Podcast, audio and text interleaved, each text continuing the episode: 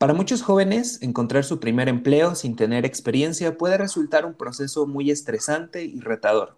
Sin embargo, en las grandes ciudades los empleos en los call center suelen ser la primera opción para muchos de ellos, ya sea para pagar los estudios, ganar lo suficiente para solventar sus gastos o incluso iniciar una carrera seria en la industria de la atención al cliente.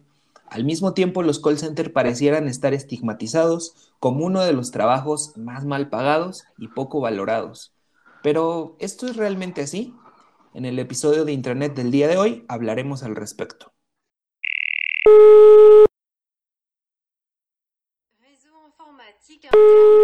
entreprise ou d'un organisme basé sur les normes international computer network of a company or body based on internet standards in which computers are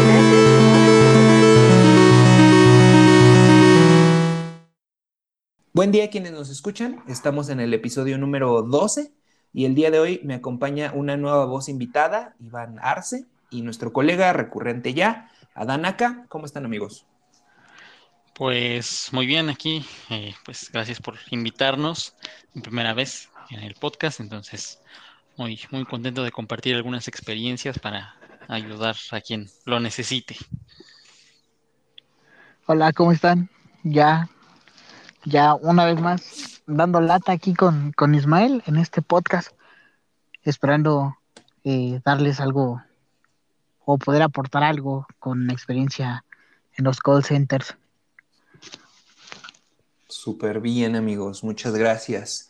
Y pues les cuento que elegimos el tema acerca de los call centers, ya que pues todos los presentes hemos tenido experiencia suficiente trabajando en, en todo tipo de call centers o contact centers, como luego se llaman. Y me gustaría eh, que pudiéramos hablar un poco de cómo es que entramos en este mundo laboral tan particular y si es que desean decirnos cuánto tiempo tienen ya de experiencia acumulada eh, ¿Cómo ha sido el, tema de su primer trabajo en, el call center, Iván? Si quieres empezar. Muy bien, en este caso, mi primer trabajo en el call center fue por allá del 2015 en creo que es uno de los call centers más famosos y que tiene una reputación un tanto dudosa. Ahora se llama T-Tech, antes Teletech.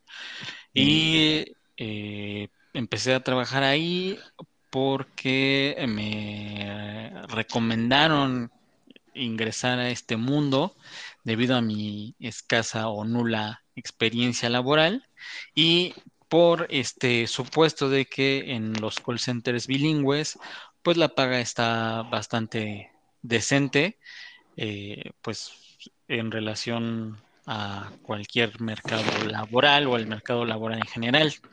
Eh, pues esa, esa fue la, la, forma en que ingresé a mi primer call center. ¿Tú acá? Yo este, yo la verdad no me acuerdo en qué año fue mi primer contacto con, con estos empleos, pero sí me acuerdo que fue después de que terminé el servicio social entonces, este, necesitaba solventar algunos gastos y ya tenía experiencia laboral, pero pues no era, digamos, no era formal dentro de todo. Estaba trabajando antes como ayudante general en una tienda de, abarrotes, de barrotes y este, pues como tal no estaba ni asegurado ni demás. Entonces creí que era una buena oportunidad. Aparte de que el mercado laboral, en cuanto a lo que nosotros estudiamos, en este caso la sociología, eh, no sé si no encontré, si no busqué bien o no he buscado bien, pero es, es un campo un tanto nulo en cuanto a una cuestión laboral. Entonces, pues sí, un tanto la necesidad y, la urgencia de conseguir empleo me, llevó a una feria del trabajo en el Zócalo y eso a Atento, en el primer call center en el que tuve contacto. Y pues ya, ya tiene algo de tiempo, yo creo que acumulado mm, unos tres años y medio he de tener ya de experiencia en atención a clientes y ventas en call center. ¿Tú cuánto llevas de experiencia, Iván? Alcancé los seis años este año. afortunadamente ya cambié de aires, pero llegué a seis años. A seis años. Pues sí, sí, fue, sí fue bastante. Yo la, la primera vez que empecé a trabajar, de hecho lo, lo medio conté eh, hace dos episodios en el podcast del outsourcing, pero básicamente fue un, un call center, pues no, yo creo que ni de renombre, un call center muy, muy X. Y este era outsourcing y fue hace, uf, todavía estaba estudiando en la universidad fue, fue justamente para, para entrar en, en, algo de medio tiempo, que fueran seis horas. La paga sí estaba muy mal. Bueno, a consideración mía, eh, como primer empleo yo creo que está bien, pero no, no yo no lo vi como, como un empleo realmente para, para hacer dinero, porque creo que eran creo que 3.100 al mes. Entonces creo que 3.100 al mes es muy poco para vivir. Eh, al menos para mantener el estilo de vida, digamos, que, que llevaba, que era clase media baja.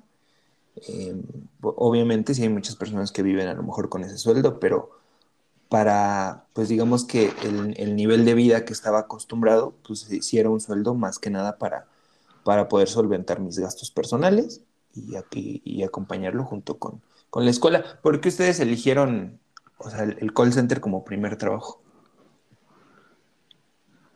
Pues en este caso, eh, pues en, en, mi experiencia uh, no lograba encontrar algún otro trabajo que aceptara gente con nula experiencia y que tuviera pues una paga, digamos, razonable.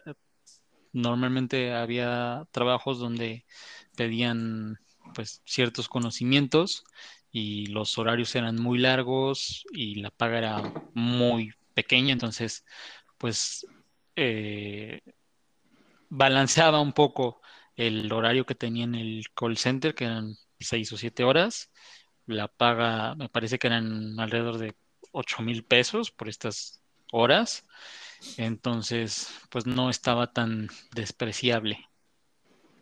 ¿Y tú, yo, yo, yo, en mi caso, mmm, pues yo creo que fue más el la labia del del chico de recursos humanos que nos que nos que nos dio la plática de desde de que iba al trabajo, cómo cómo se hacía. Pero en la feria. Y este no, ya en, en Atento a mí me tocó ir a, al edificio de Yucatán. Ah, sí, el de la, el que está como con, con flores, ¿no? O, o hierbas. Ah, sí, no sé ese, ese, edificio que se vea increíble al primer contacto sí. cuando vas, se ve ah. increíble y ya después ya cuando trabajas, resulta que no trabajas ahí, que hay otros, ah, otros te lugares. A Mordor, ¿no? Ajá, bueno, a mí me tocó la fortuna de que me, me mandaran a la calle de Puebla, ahí por Metro Sevilla, pero pero se cayó, ¿no? Cuando tembló en el, en el 19, entonces, este, Ajá. entonces era como peligroso y luego ese edificio también lo tenían que haber tirado después del sismo, luego, luego hablamos de esa parte del sismo, pero este, no, ya me contaron cómo estaba la situación, de hecho creo que antes de el primer día de la capacitación nos contaron como esas historias de éxito, no, es que aquí ganas 2.400 al mes de tu sueldo, de tu salario mínimo, de bueno, de tu sal, sueldo base, más tus comisiones, no, hay compañeros que se llevan hasta 10 mil pesos, 15 mil pesos. Y dije, bueno, si eso se puede hacer, y sí, solo es vender teléfonos y demás. Y fue como de, ah, pues eso está como, suena un tanto sencillo, podemos hacerlo. Yo creo que fue lo que más me convenció de quedarme en ese primer trabajo de call center el cómo te lo vendieron, la labor de venta contigo. Sí, claro. Entonces fue como de, ah, no, pues no está mal, quédate aquí. y eh, yo creo que el caso del tuyo, Iván, fue la, o sea, el plus fue el inglés, ¿no? Al final. Y creo que Teletec en Ciudad de México, pues no estaba mal las oficinas, estaban en el Monumento de la Revolución, ¿no? Sí, eh, siguen ahí. Um, cuando, cuando yo entré en el 2015, la verdad es que estaba bastante bien el ambiente. De hecho, me gustaba mucho. Y pues sí, un plus para mí y la paga que yo recibía era el dominio del inglés. Había campañas de español, pero evidentemente recibían un pago menor. Y pues sí, las instalaciones en lo general estaban bien. Eh, no, no, no tengo muchas quejas acerca de ello, o no tenía muchas quejas acerca de ello en ese momento por mi nulo conocimiento. Eh, y sí, estaba, estaba en Plaza de la República, entonces me quedaba un poco lejos, que fue una de las razones para las que eh, después dejé de trabajar ahí junto con el deterioro de, del ambiente. Sí, la, la, la, vez que yo entré a trabajar igual era, pues era un call center yo creo de, de, de muchos que hay. Eh, no, o sea, obviamente en este contexto Atento y Teletec creo que eran como igual call center un poco más establecidos, porque en donde yo estaba era pues básicamente el piso número, haz de cuenta que el 7 de un edificio, y pues era la única campaña, era... Eh, era portabilidades numéricas de una compañía a otra, prepago. El trabajo era marcar, eran llamadas de salida, eh, outbound, en la cual eh, tú tenías que hacer una labor de, venta con el, con el potencial cliente para pasarlo de una compañía a otra, que de hecho eso, eso ya se reguló. No sé realmente qué pasó con esos call centers desde que quitaron el tema de, de que se pudieran hacer portabilidades mediante las el sistema para generar los códigos de, liberación, bueno, del el NIP de portabilidad, porque antes se prestaba pues a muchos fraudes y aparte desconocimiento de las personas, entonces no sé qué, qué habrá pasado con esos call center. Pero como lo dije hace dos episodios, el, tipo que había durado más tiempo, creo que llevaba un año, dos meses, y era como la leyenda de, del call center ahí porque ya llevaba muchísimo tiempo y aparte era de los que más vendían, ¿no? Según entonces, este, el ambiente era muy, en ese primer trabajo que tuve era muy X, porque pues todo el día estabas llamada tras llamada, tras llamada, tras llamada y no podías hablar con nadie, realmente. Este, pues terminabas con un cliente, empezabas con otro.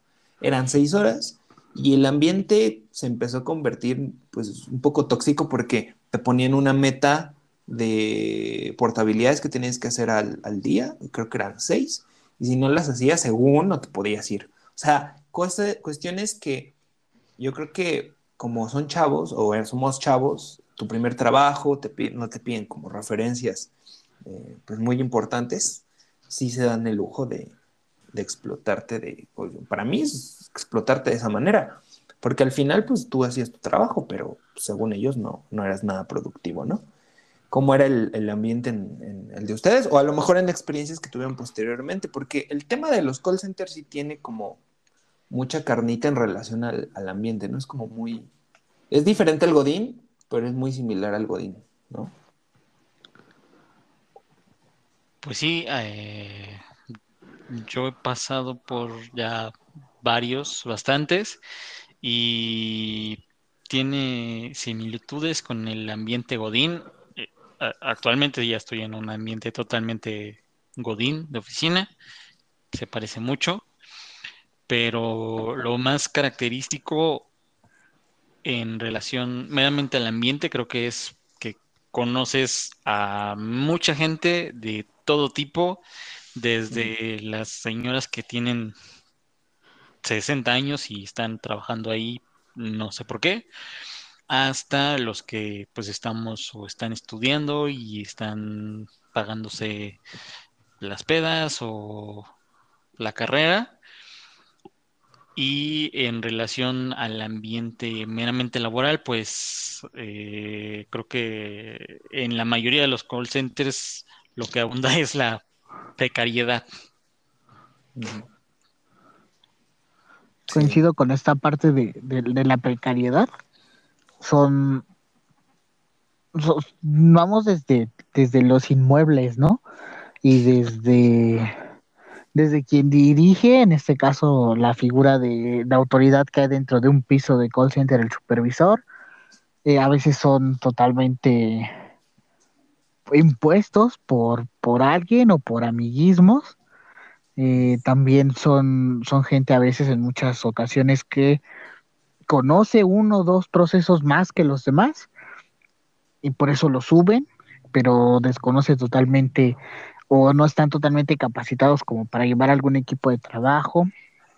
Eh, eh, entre los mismos vendedores, ¿no? Por ejemplo, o bueno, lo que nos tocó en, en esta primera experiencia con call center, vendíamos renovaciones de contratos de, de, de Movistar y este, pues no faltaba el, el compañero abusivo que cerraba tu venta y hacía lo eh, nada más copiaba y pegaba lo que todavía está escrito, pero ya con su con su nombre, ¿no? Entonces, entonces daba mucho la eh, el robo de ventas, eh, las bases buenas, este se las quedaban otros supervisores, o sea, entre ellos mismos se ponían el pie, era una lucha bastante dura en ese aspecto con, con las ventas.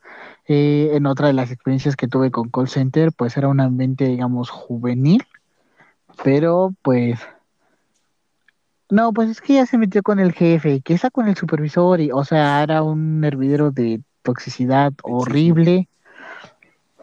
La, la, creo que esa es la peor experiencia que he tenido con, con un call center, con, con el chisme, y actualmente en donde estoy, pues no hay ni oportunidad de conocer a los compañeros. Eh, estoy en una área de atención al cliente con venta cruzada en esta ocasión, pero es llamada tras llamada, entonces eh, no tenemos, como estamos en una empresa de telecomunicaciones, no tenemos en estos momentos este como respiro y más a raíz de la pandemia. No, que ya no tengo internet, que este, porque llegó tanta la factura, o sea, quejas, metas de madre, lo de cada, de, lo de todos los días. Claro. En este, en este sentido, yo creo que hay como, hay que, me gustaría dar como un contexto, porque tal vez nosotros que hemos trabajado en, este tipo de, de, lugares, más o menos ya sabemos a qué nos referimos. Pero hay muchas personas que a lo mejor han tenido trabajos o primeros trabajos que no fueron call center, que a lo mejor no les gustaría conocer la dinámica. Yo creo que los, pilares fundamentales es cómo definiría yo un call center. Hay, siento que si hay categorías de call center. He pasado, creo que, pues, gracias a la vida de los más básicos a, mejores. Em, pero creo que la, constante es, em, el, principal tema aquí es, es, un edificio donde tú llegas, eh, dependiendo la política de seguridad de cada uno, puede que no puedas entrar con objetos personales al piso, a la oficina, o y te pidan dejarlos en, un locker o en algún lugar designado. Y posteriormente em, se manejan computadoras con teclados, mouse. Tienes que ingresar a un sistema en el cual tú, eh, pues digamos que te logueas o inicias tu sesión como agente y eh, pues tu herramienta principal son, es tu diadema, ¿no? Tu diadema en la cual vas a recibir o generar llamadas que usualmente son automatizadas, no es marcar números. Y em, tienes que presentarte con el cliente o el futuro cliente, dependiendo si es atención a clientes o ventas, para poder brindar el, el servicio ¿no? De, para el cual estás contratado. Y dependiendo del tipo de servicio que sea, puede que sean muchas llamadas o puede que sean menos llamadas. Yo creo que el tema de, del ambiente coincido mucho con, con, Adán en el sentido en el cual siento que hay constantes. La constante de, y, también con, con, Iván, porque sí me ha tocado call centers en los cuales, pues sí, tanto hay chavos, o digamos jóvenes que están estudiando, jóvenes que no están estudiando, pero digamos que se quedaron con prepa únicamente y que pues realmente donde los contratan es lugares como estos. Eh, señoras, señores, yo creo que responde más a que por su edad o a lo mejor fueron amas de casa toda su vida em, o ya no ejercen, em, tuvieron que terminar en, en, call center. Sí, sí me tocaba muchos que eran amas de casa y que pues iban seis horas, trabajaban y sacaban un extra. Em, y por otro lado, también coincido con Adán, sí hay mucha dinámica de, envidias, chismes, que creo que en cualquier oficina, ¿no? O cualquier lugar cerrado. Pero en, los call centers que eran como, pues digamos que no tan de renombre, sí se daba mucho esto de, de promover como supervisor o como superior a una persona que realmente no, muchas veces no tenía las aptitudes, ¿no? No sé si es una constante de que todos nos quejemos de, a lo mejor, del liderazgo del área. No sé si es porque como, como ejecutivos lo vemos de otra manera, pero sí siento que muchas veces hay, hay puestos que dan como un liderazgo a la persona, pero caen en, en la prepotencia. Es como a estos güeyes que les dan una macana y los ponen afuera del, del antro y se mamonean, ¿no? Ah, claro, y en ese aspecto puedo decir que yo incluso lo viví porque en, en su momento me postulé para ser formador. Dije, pues ya pensando a lo mejor en tener una carrera en, en el call center, eh, me postulé para subir de puesto y resulta que de las evaluaciones eh, en cuanto al, a los números y todo, eh, iba muy bien, los métricos que te piden, la, la, este, la puntualidad, la asistencia y demás, eso estaba bien. Eh, eh, ya conocieron las pruebas de, de conocimientos del, de- del producto y todo, también salió bien. Y al momento de, de la, de expresarnos, de dictar cómo, cómo haríamos una capacitación, todos dijeron que estaba muy bien, pero cuando nos dieron, a- cuando nos dejaron a los últimos tres, estaba el, el que postuló un supervisor, el que era amigo del, del jefe de formadores y yo. Y el que era amigo del supervisor no se quedó, de hecho fue el primero que cortaron y eso me sorprendió mucho. Y después pues se quedó el amigo del, del jefe de formadores. Entonces fue como de, ¿qué pedo?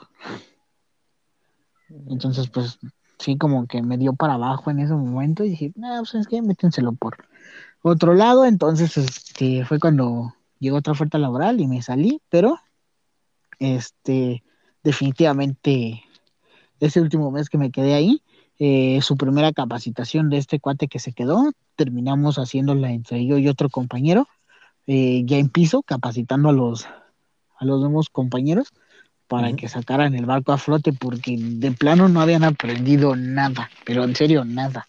Estaba muy cañón. Y, y si te digo, es algo como que, eh, hay por lo menos en call center que se, o que se da mucho, que, que queda el amigo de no sé quién, o el recomendado de no sé cuál. Eso está bien cañón. Sí, sí, sí, sí, suele, suele pasar. Por ejemplo, que, bueno, o sea, no, no todo es malo. ¿Cuál podrían ser que sean los beneficios de, de trabajar en un call center? O sea, a diferencia de otros trabajos que a lo mejor tuvieron o han visto, ¿cuál podría ser una de las o algunos de los puntos que sean como beneficios o pros de, de este tema? Los beneficios que yo he podido visualizar es, por una parte, el tiempo que tienes que invertirle a este tipo de trabajos y versus el tiempo que inviertes en algún otro. Hay, no sé, tomamos por ejemplo un call center de nuevo en experiencia bilingüe que puedes ganar desde los 9 mil hasta los 50 mil pesos al mes por una jornada de 8 o 9 horas. ¿A dónde Versus- 50 mil? Ah, en los de ventas, por ejemplo, hay uno Ah, que- pero con comisiones. Sí, sí, sí. Comisiones.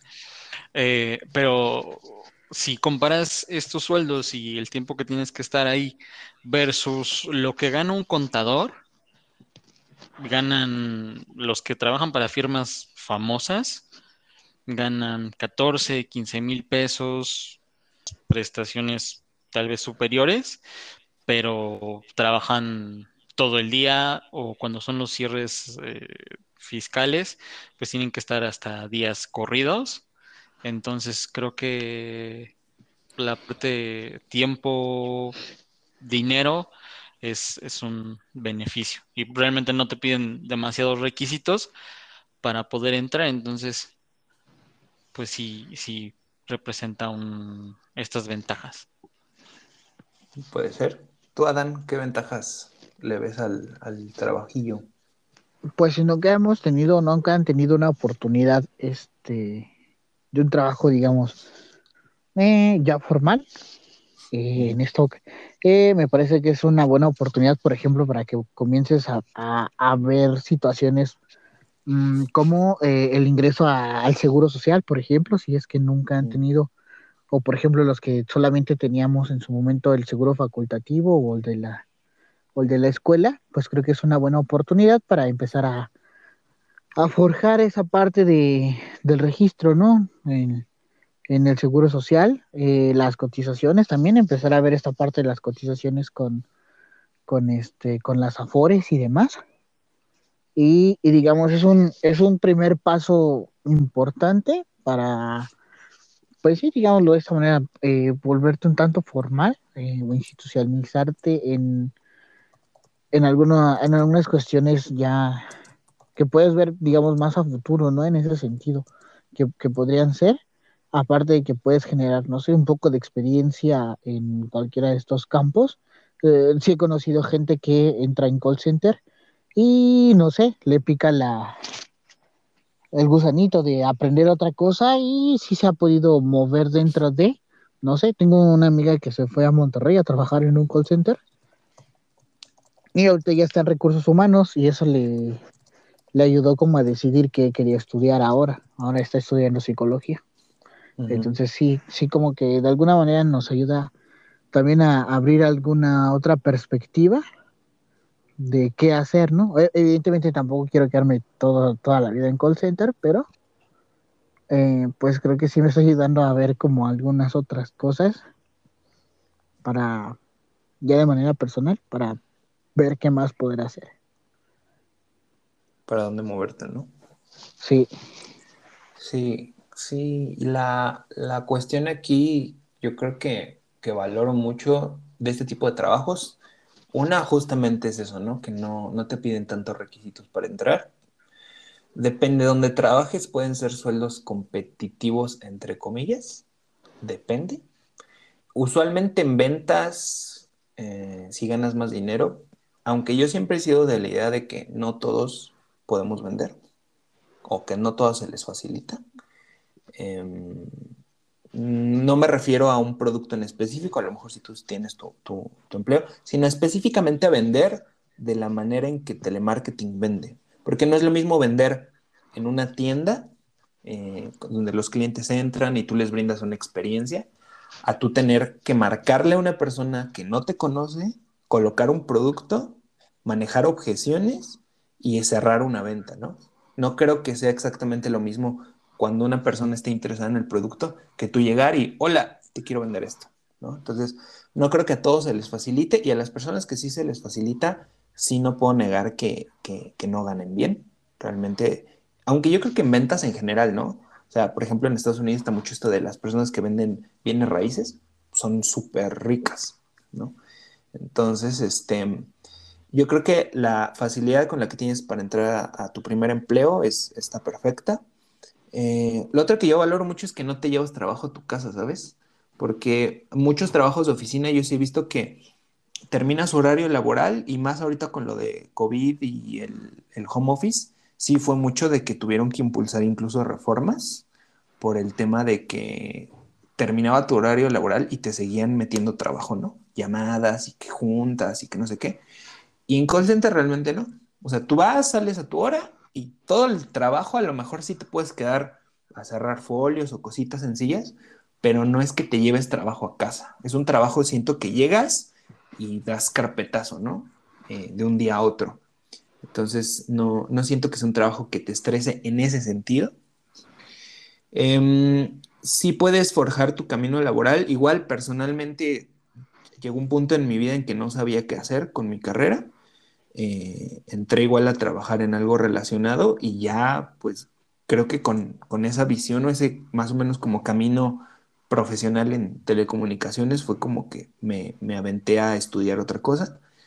Profesionalmente me, yo creo que sí, sí me ayudó, pero eh, hay desventajas, ¿no? Yo creo que hay desventajas y desventajas serias en algunos casos, como el estrés, pero mm, No sé, ¿qué desventajas podrían decir ustedes que hay ahora en, el call center? Pues desventajas, ya eh, este tema, esta otra parte del ambiente donde sigue siendo algo recurrente que gente que no tiene capacidades de eh, liderazgo, como le llaman, tenga roles de liderazgo y no desempeñe estas funciones como debería ser. Entonces cae en prepotencia, favoritismo, eh, que no sepan pues aclararte tus dudas o ayudarte cuando lo necesitas. Otra, otra desventaja sería que, por ejemplo, cuando si, te quedas mucho tiempo en, en, la misma posición y no tienes la oportunidad de moverte a alguna otra área o alguna otra posición donde aprendas otro tipo de habilidades, como mencionaba Adam, que tal vez si te cambias a un área como recursos humanos, eh, si te estancas solo en la experiencia del call center, puede que en un futuro, pues cuando intentes buscar otro tipo de trabajo, no te lo consideren como experiencia real, por llamarlo de alguna forma, ya que solo tienes este tipo de experiencia. Me parece que también una, una de las ventajas grandes es este los sueldos, los sueldos base, ¿no? Porque como ya lo mencionaba este, este Iván, hay algunas, o, tú mismo, ¿no? Cuando son cuestiones de ventas, los salarios son bastante atractivos. Hay personas que van a comisionar 20 mil, 30 mil pesos en, un solo mes, porque son muy buenos en esas situaciones, pero es una cuestión de desigualdad y desventaja para muchos otros compañeros eh, que van empezando y que lejos de, de ayudar o de indicarte a lo mejor no los trucos, pero sí que te dé alguno que otro tip, este desmotiva, ¿no? Y también eh, dentro de que es un trabajo, digamos así, pues mal pagado, sí de medio tiempo, pero de igual manera sigue siendo mal pagado y muy sobreexplotado. Me parece que también tiene esta, esta parte de el, del ausentismo y, y, que hay mucha banda que, que deja estos trabajos por, por esta misma situación de, del ambiente laboral, de los sueldos, incluso hasta los horarios de, de, ser, del servicio, luego no son tan, tan cómodos, ¿no? Más que nada, por ejemplo, los horarios buenos son matutino, vespertino, sales, entras temprano, sales a las 2, entras tarde, entras a las 2, sales a las 8, a las 3, sales a las 9, digamos, no pierdes la mañana o no pierdes la tarde, y estos horarios eh, intermedios que son como la muerte, ¿no? Entras a las 2, a las 6, no ocupas el trayecto para ir al trabajo, no, no disfrutas la mañana y ocupas el trayecto o el tiempo de la tarde para regresar a la casa y tampoco tienes actividades en esos tiempos, ¿no? Porque pues el transporte en la ciudad es, es complicado, entonces pues no, realmente no hay una opción de descanso real en esas situaciones y este y que todo te lo avisan de un día para otro. ¿Sabes qué? Mañana ya vas a entrar a las nueve, cuando te lo avisan ya prácticamente ya es cuando es el otro día, ¿no? O estos anuncios de repente de, ¿saben qué? Todos vamos a trabajar el fin de semana y es un anuncio de, de ahorita, ¿no? Tienes 30 minutos para decirle a, tu staff que, que van a trabajar el fin de semana. Son como condiciones o cuestiones muy, muy repentinas y sobre todo pues esta parte del, del clima laboral que es quizás de lo, de lo más nocivo, lo más tóxico que podríamos encontrar en cuanto a un ambiente de trabajo. Agregaría, yo creo que coincido con ustedes, agregaría, creo que la vigilancia. Hay un tema con la vigilancia constante o sea, yo entiendo desde el lado de punto de vista empresarial y del negocio que obviamente debe de haber una vigilancia por el tipo de trabajo que es. Pero siento que estresa a la persona el hecho de estar conectado y monitoreado toda la jornada laboral, porque si escuchamos muchos chistes de oficina de, ah, pues si me quiero hacer güey, me voy al baño, ¿no? Y en el call center es, no, pues no puedes hacer eso, ¿no? Tienes cinco minutos para ir al baño. No te puedes ir a aventar, echar media hora al baño porque tienes marcado esos cinco minutos, ¿no? Incluso hay, hay call centers donde tienen marcado cuándo tienes permitido ir al baño, cuando no, si hay muchas llamadas. Creo que la vigilancia es uno de los puntos, pues a lo mejor que varían, depende del call center. En mis primeros call centers sí estaba súper vigilado, entonces eso me, estresaba. Em, y por otro lado, también eso impacta en los tiempos de comida, ¿no? Muchas veces tienes que estar comiendo en 15, 20 minutos que te dan rápido, tienes que regresar.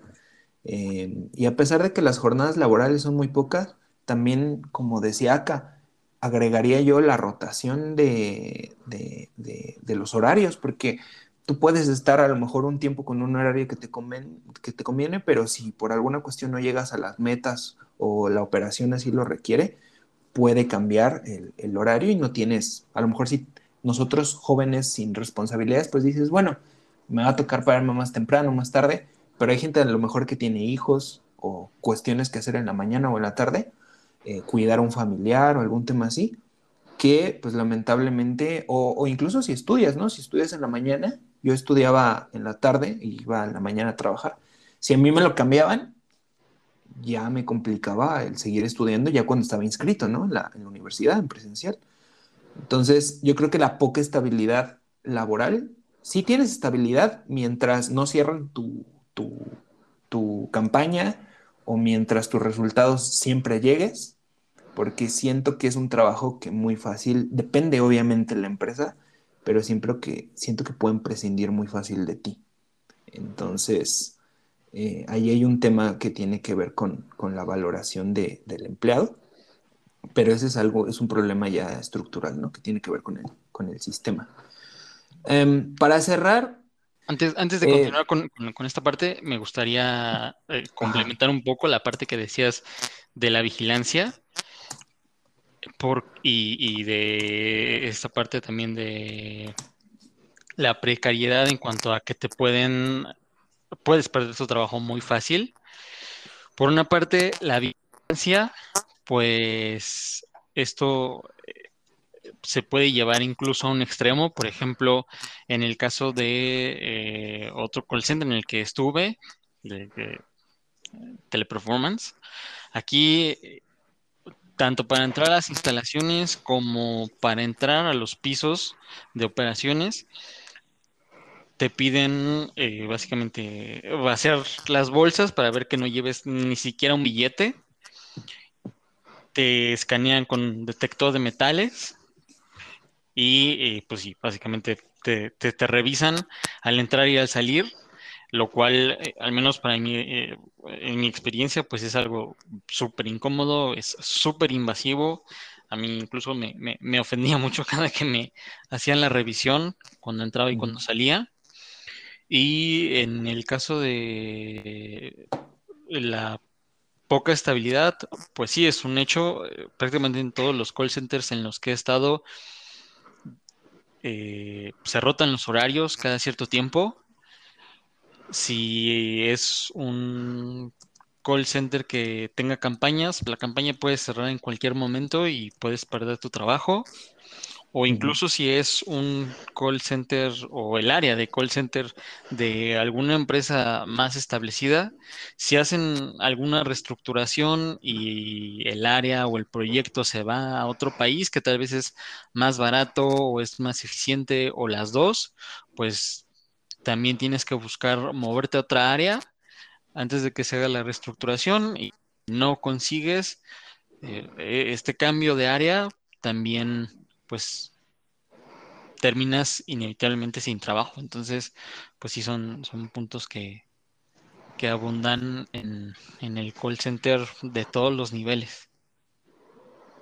Y por ejemplo, ahí también, también esa parte de la seguridad, pues entendiendo que eh, hay algunos que manejan información sensible, es decir, información personal, y también es por eso que a veces no los dejan este, entrar con plumas, lápices o dispositivos digitales, mm, donde yo estaba la primera vez, eh, por esa razón no nos dejan usar teléfono celular o, entrar con esos artículos porque hubo un grupo como de cinco personas que se robaba los datos bancarios de los clientes. Entonces, este, de repente, de un día para otro empezaron a traer otros teléfonos o a la misma empresa llegaban los paquetes que acaban de comprar, ¿no? Entonces, este, esa situación creo que por esa razón eh, entiendo un tanto a la empresa, esa parte de, de, la seguridad. Y lo que sí es muy criticable en, en algunos de estos casos es la, o bueno, muy criticable desde mi perspectiva a raíz del sismo de, del 2019, es la nula preparación y los nulos conocimientos que tienen sobre protección civil, porque este, de no ser porque tenían un supervisor o teníamos en ese momento un supervisor más, este, más atrabancado, este, yo creo que muchos compañeros se hubieran quedado ahí en, en el edificio de Puebla en esa ocasión, porque las salidas bloqueadas y la primera vez que hubo un simulacro en, o que sonó la alarma por error, todos nos dijeron en lugar de evacuarnos, como era la forma correcta, nos dijeron, no, aquí quédense en su lugar, aquí quédense todos en el baño, no, no pasa nada.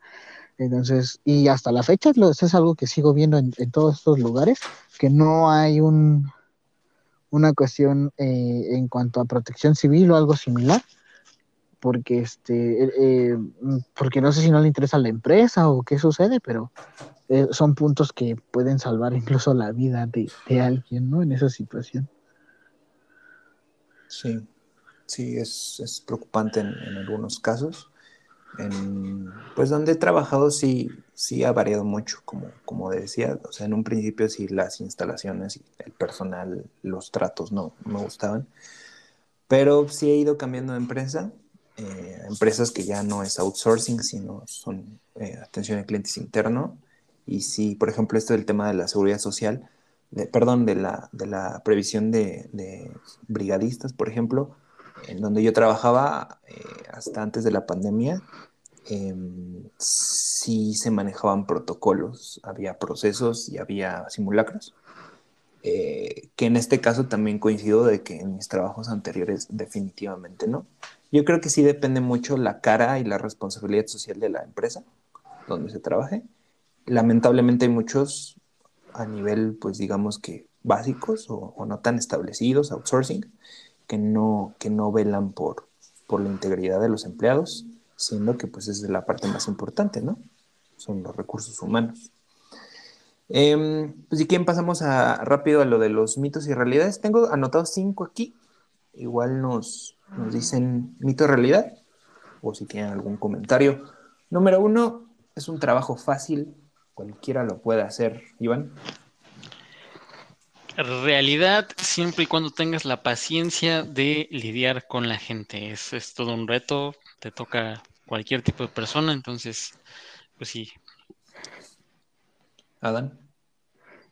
Coincido con, con Iván, es un trabajo que cualquiera puede hacer, sí, pero incluso hay gente que llega muy decidida y al primer contacto con un cliente enojado se va, ¿no? O se echa para atrás porque no, no saben cómo lidiar con la gente. Puede estar el que llega muy alegre o el que llega a, a insultarte por algo que a lo mejor tú no hiciste, pero te tienes que, que comer eso. Y pues, si tienes la paciencia, sobre todo, sí es algo que puedes sobrellevar y, y hacerlo más ameno. Sí, pues yo diría sí, no. Sí es fácil porque realmente no es un trabajo demandante, es decir, no, no requieres tener una licenciatura o una ingeniería para poder desarrollarlo, pero tiene su truco. Es decir, justamente, ¿no? O sea, no cualquiera creo que lo pueda hacer, sí necesitas tener como habilidades para poder pues, comunicarte, también saber utilizar la computadora la mayoría de veces. Yo conozco muchas personas que no se meten porque no saben usar la computadora. A lo mejor ya personas adultas, principalmente. Pero um, la mayoría de gente sí. Y el tema de las ventas es donde yo caigo, porque si a mí me pusieran a vender, fracaso. Entonces, a pesar de que fuera call center, yo no lo haría en televentas, definitivamente. A mí me da pena venderle a la gente. Entonces, este, pues igual sí, sí es fácil, pero no creo que cualquiera lo, lo pueda hacer o tenga la paciencia, ¿no? Eh, punto número dos, es un trabajo muy estresante. Sí. pues sí, como, como ya decíamos, eh, tienes que estar lidiando con cualquier tipo de personas. Están los que te discriminan, por ejemplo, si son de Estados Unidos y te escuchan un acento mexicano o latino. Eh, están los que ya entran súper enojados porque su internet ya se les cortó 30 veces mientras trabajan. Los que te están reclamando porque su tarjeta de crédito tiene cualquier falla, no pueden hacer un pago. Entonces, pues sí, es, muy estresante. También eh, a veces te da la oportunidad de, estar un poco, eh, pues, haciendo nada, que son muy pocas veces, pero en lo general creo que sí es, es, estresante estar lidiando con la... Pues yo creo que ahí dependería de cómo lo, cómo, cómo lo quieras hacer tú, ¿no? O, por lo menos eh, aquí donde estoy, que es atención a clientes con, venta cruzada, si es este, pues es un tanto ameno. Hay mucha banda que lo toma personal y ya está que se lo lleva el diablo y apenas llevan una hora de jornada laboral. Yo la verdad es que cuando el cliente está enojado soy muy tajante con, con, con la información que quiere. Ah, ya le di la información, si al cliente le parece o no, es cierro. O soy muy tajante. Es la información que tenga para usted algo más en lo que le pueda apoyar. No, es que es que pum, pum, dejo que se explaye otra vez y otra vez. Le repito la información y es algo más en lo que le pueda apoyar. No, que no, hasta el grado en que mejor cuelgan, ¿no? Y, o cuando piden hablar con un supervisor, lo atiendo y es, le van a decir lo mismo más adelante. Entonces, yo lo transfiero. Y ya, o sea, yo no me engancho con el cliente, la verdad es que no me estresa en ese sentido solamente me estresa cuando empiezan a fastidiar con esta cuestión de que tu tiempo, baja tu tiempo, o sea, como con los métricos, es como la cuestión donde, donde te estresa, porque quieren las mediciones muy exactas, pero pues no ven todo el cagadero que hay detrás a veces de una llamada que dura 15 minutos, 20 minutos, hasta una hora que me han tocado, ¿no? Entonces no ven todo el cagadero que ya se hizo y que nadie ha podido resolver o que no pudimos resolver tampoco en la llamada pero no ven como toda esa parte, que es una cadena, ¿no? Por lo menos aquí donde estoy, es una cadena desde el primer contacto que hace la venta hasta el técnico que no pudo instalar o que hizo lo que quiso y nosotros tenemos que ir salvando esto. Pero depende de cómo te lo lleves, no creo que sea como del todo tan estresante en ese aspecto. Sí, yo diría, mm, si es estresante, depende de la campaña, depende si hay muchas llamadas o muchos clientes enojados yo he pasado por varias y cuando era como clientes masivos, eh, era una tras otra y muchas quejas. Entonces sí me estresaba y más si los clientes te gritan o te dicen groserías, que eso es algo que no ve el cliente. ¿eh? O sea, la gente que no ha trabajado en un call center o en atención a clientes no lo ve, pero son personas, no robots. Entonces, mucha gente sí pierde la cabeza. Y de otro lado también hay agentes que son muy malos para hacer su trabajo, déspotas. Entonces, este, no, yo creo que se alimenta. Entonces, podría decir, es estresante, sí, pero al menos es un trabajo que no te llevas a casa. Termina tu jornada y se te olvida. Entonces, este, te sales, te echas tu cigarrito y ahí, ahí quedó el, estrés. Em, cuarto punto, no es un trabajo de verdad. Joan. Ah, pues no, es, es, un trabajo con todo lo que conlleva desde tener que pararte temprano, trasladarte, eh, pues desempeñar una actividad que pues no es fácil o no es tan fácil como se pudiera creer, eh, pues recibes un pago por ello y puedes aprender muchas cosas, desarrollar habilidades, entonces definitivamente es un trabajo.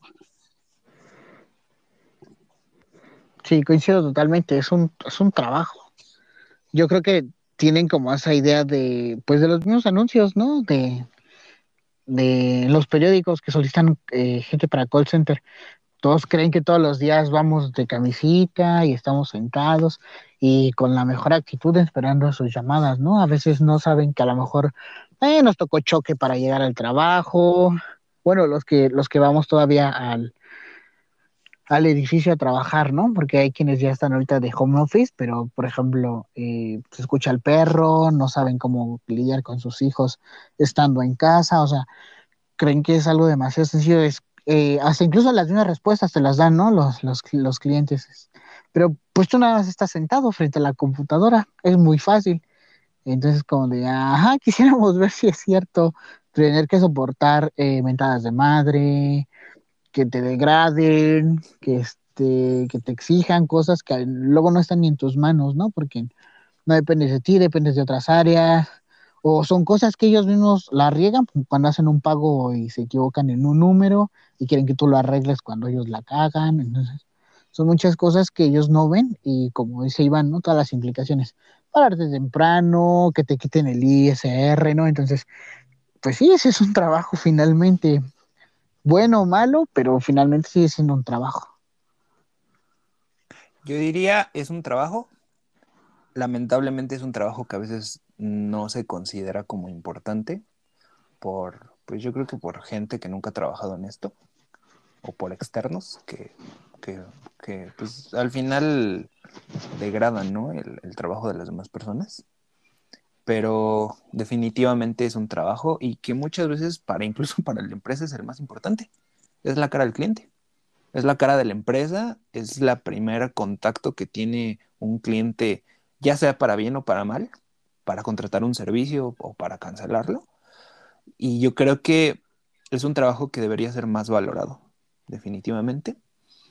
Lamentablemente siento que no es un trabajo, pero en el aspecto del currículum. A menos que sea dentro de call center a call center, tu currículum vale.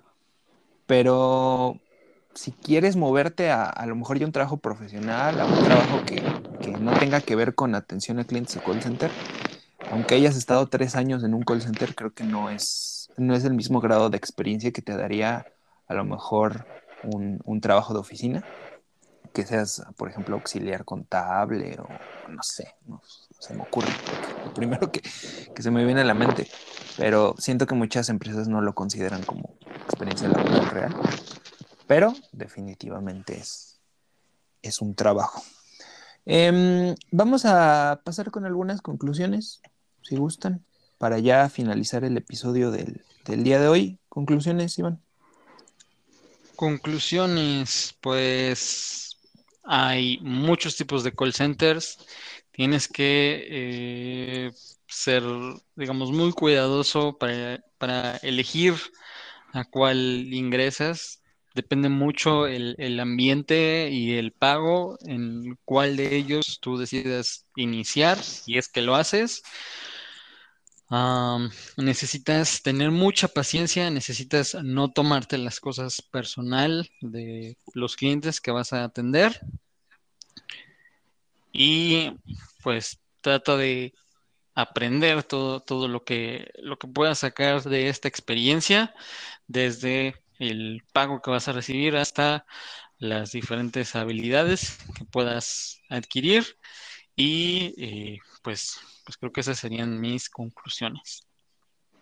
Si es, yo creo, yo, yo podría agregar que si es tu primera, tu primer empleo, aproveches que, en lugar de que te exploten a ti, explotes tú el, trabajo en todos los sentidos, que puedas ver una, una situación diferente a lo que estás acostumbrado y que seas muy abierto en esa situación y mucha paciencia para cuando atiendas a, a la gente, porque no nada más te va a servir para tus llamadas o las llamadas dentro del, de, la jornada laboral, sino también a veces te ayuda para tratar a mucha gente fuera del call center. Entonces es, es una herramienta bastante interesante. Y pues ya, pues tú también eh, trata de, de pensar si lo quieres para hacer carrera en un call center o para qué estarías en un trabajo, porque también son de estos trabajos un tanto transitorios en, ese aspecto.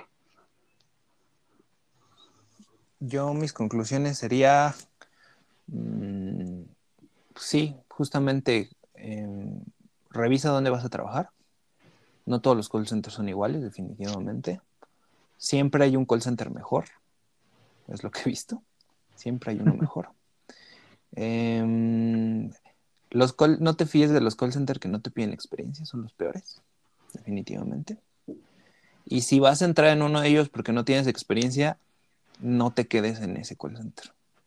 Porque aunque seas muy bueno vendiendo, hay otros lugares donde vas a vender y vas a ganar más. Entonces, yo creo que es válido quedarse seis, un año máximo y utilizar esa experiencia si quieres seguir trabajando medio tiempo en un call center, a lo mejor en lo que estudias o para sacar un extra, trata de buscar un call center mejor, de preferencia que no sea outsourcing. Y pues si tienes otros proyectos, balancea tu vida, no te enganches. Y, realmente siento es un trabajo que a mí personalmente me ha dado pues casi todo lo que tengo actualmente. Es un trabajo que aunque pueda terminar la carrera y, y entrar realmente a lo que quiero, quiero trabajar, voy a recordar con, con mucho gusto y no, no le hago el feo a, a este tipo de, de, trabajo. Siento que es muy, muy importante para todas las empresas tener un, un, call center. Pues bueno, agradezco a nuestros invitados, Iván. Esperamos tenerte en otro episodio a futuro. Ojalá que así sea. Muchas gracias por invitarme. Y a Dan, un gusto como siempre. Gracias, hermano. Un abrazo para todos y gracias por escucharnos. Gracias nuevamente por la invitación. Agradecemos también a todos los que nos escucharon el día de hoy y nos vemos hasta la siguiente semana. Gracias.